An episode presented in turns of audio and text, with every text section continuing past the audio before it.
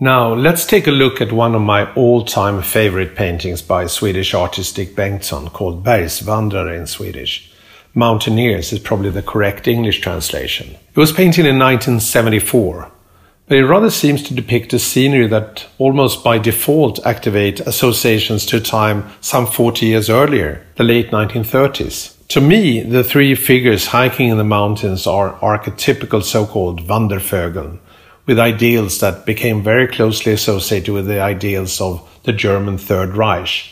Healthy Aryan youth roaming the wild nature of the Bavarian Alps and beyond.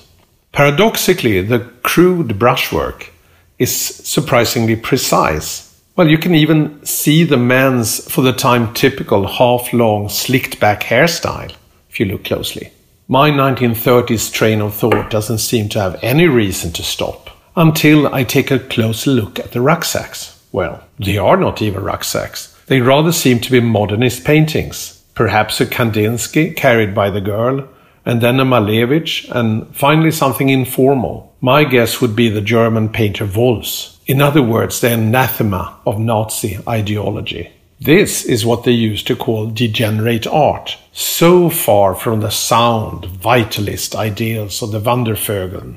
Two systems, two ideologies collide in a perfect painterly short circuit, indicating, I guess, Bengtsson's lack of trust, well, outright disbelief, to be honest, in any type of stable meaning in an artwork, or perhaps even anywhere. Once I called these paintings allegories of unreadability, and this collision, short circuit, and perhaps collapse of any stable meaning is something you will be facing in almost any painting you can find by Bengtsson. Just look around you in the exhibition. But it doesn't stop there.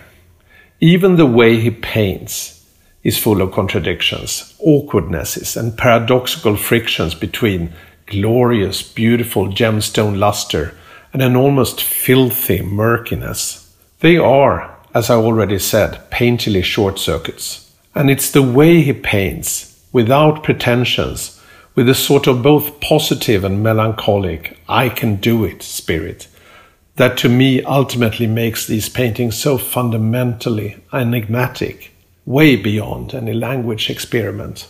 Dick Bengtsson was born in Stockholm, Sweden in 1936 and died already in 1989 at the age of 53. Self taught, but at the same time part of a generation of theoretically aware Swedish artists in the 1960s and 70s, he never really fully made it into the mainstream during his lifetime. Always a bit wrong, always a bit against the grain. And perhaps it's no surprise that his favorite book was the pre surrealist classic from 1884 by Joris Karl Huysmans called A rebours, Against the Grain in English. But he was an artist's artist, both to his own generation and even more so to the generation that followed. And it was also after his death he really reached cult status, both in Sweden and in exhibitions such as the iconic Der zerbrochene Spiegel, curated by Kasper König and Hans Ulrich Obrist,